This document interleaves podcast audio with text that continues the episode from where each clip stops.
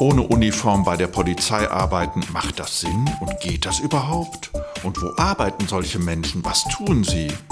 Katrin Kuhl ist Mitglied im geschäftsführenden Bundesvorstand der Gewerkschaft der Polizei und selbst Polizeiverwaltungsbeamtin.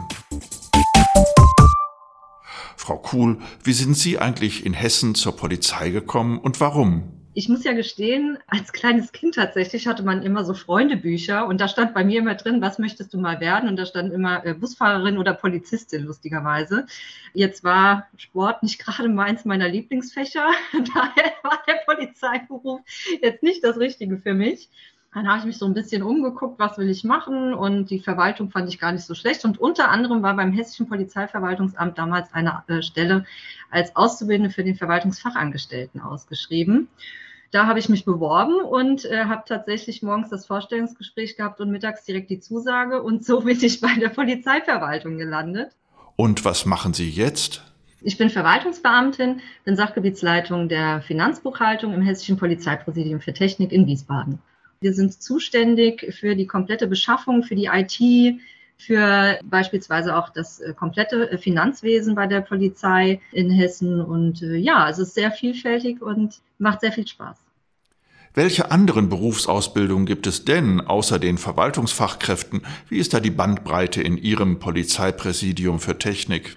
Oh, die ist tatsächlich sehr breit. Angefangen von Textilingenieuren, von Kfz-Mechatronikern. Wir haben Steuerfachangestellte und äh, die IT-Spezialisten nicht zu vergessen. Die sitzen ja meistens auch dann in der Verwaltung, wenn es auch gerade um die IT geht.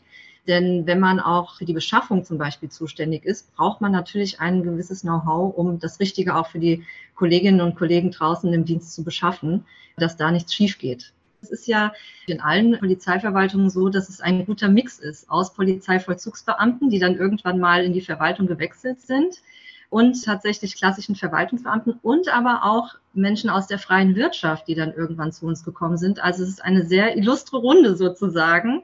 Und das, glaube ich, macht den Unterschied zu anderen Verwaltungen aus. Diese Fachleute erhalten in der Wirtschaft sehr gute Gehälter. Mit was kann die Polizei punkten, um sie für sich zu gewinnen? Reicht es ihnen zu sagen, ihr habt hier einen sehr sicheren Arbeitsplatz?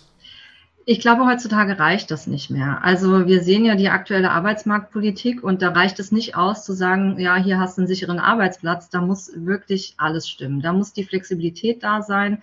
Da muss aber auch die Bezahlung da sein. Und da äh, vergisst auch manchmal die Politik, dass sie da selbst am Zug sind. Und wenn man natürlich auch so die Einstellungsoffensiven hat bei den Vollzugsbeamtinnen und Beamten, dann äh, muss man da auch Personal in den Verwaltungen nachziehen.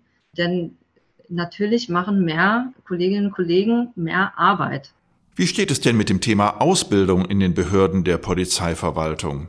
Also es gibt tatsächlich einige Landesverwaltungen, die nicht mehr ausbilden oder gerade bei den Polizeien nicht ausgebildet wird.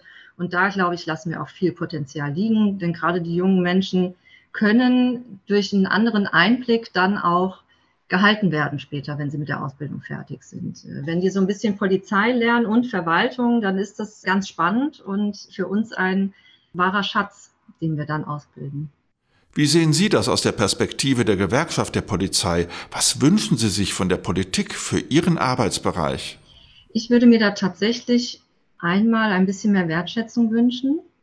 Denn es ist jetzt vielleicht ein bisschen plakativ, aber wenn ich zum Beispiel sehe, es gibt ein neues Dienstfahrzeug, die Politik steht vorne und äh, präsentiert es ganz freudestrahlend und sieht aber gar nicht, welcher Aufwand dahinter steckt, dann glaube ich, müsste manch ein Politiker nicht nur mal im Streifendienst draußen sich das anschauen, wie die Polizei arbeitet, sondern vielleicht auch mal in der Verwaltung, was da so alles dahinter steckt und das dann auch entsprechend dotieren. Also es stehen jetzt wieder Tarifverhandlungen an und wenn man sich so manche Tarifverhandlungen in der Vergangenheit anschaut und äh, was da vom Arbeitgeber kam, das ist stark ausbaufähig und da müssen wir tatsächlich auch mit der freien Wirtschaft mithalten können.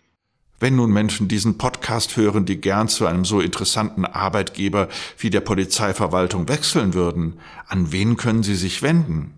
Äh, ich kann nur empfehlen, die Polizei ist ja auch digital geworden und in Social Media aktiv. Ähm, da werden tatsächlich ganz oft Stellenbeschreibungen oder Stellenausschreibungen auch von der Verwaltung gepostet.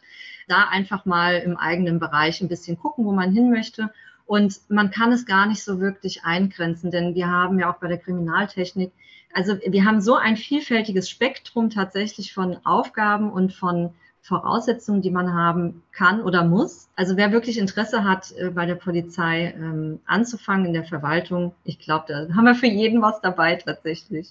Vielen Dank, Frau Kuhl. Ich habe mich mit Katrin Kuhl aus dem geschäftsführenden Bundesvorstand der Gewerkschaft der Polizei zum Thema Verwaltungsfachkräfte bei der Polizei unterhalten. Bis zum nächsten Podcast.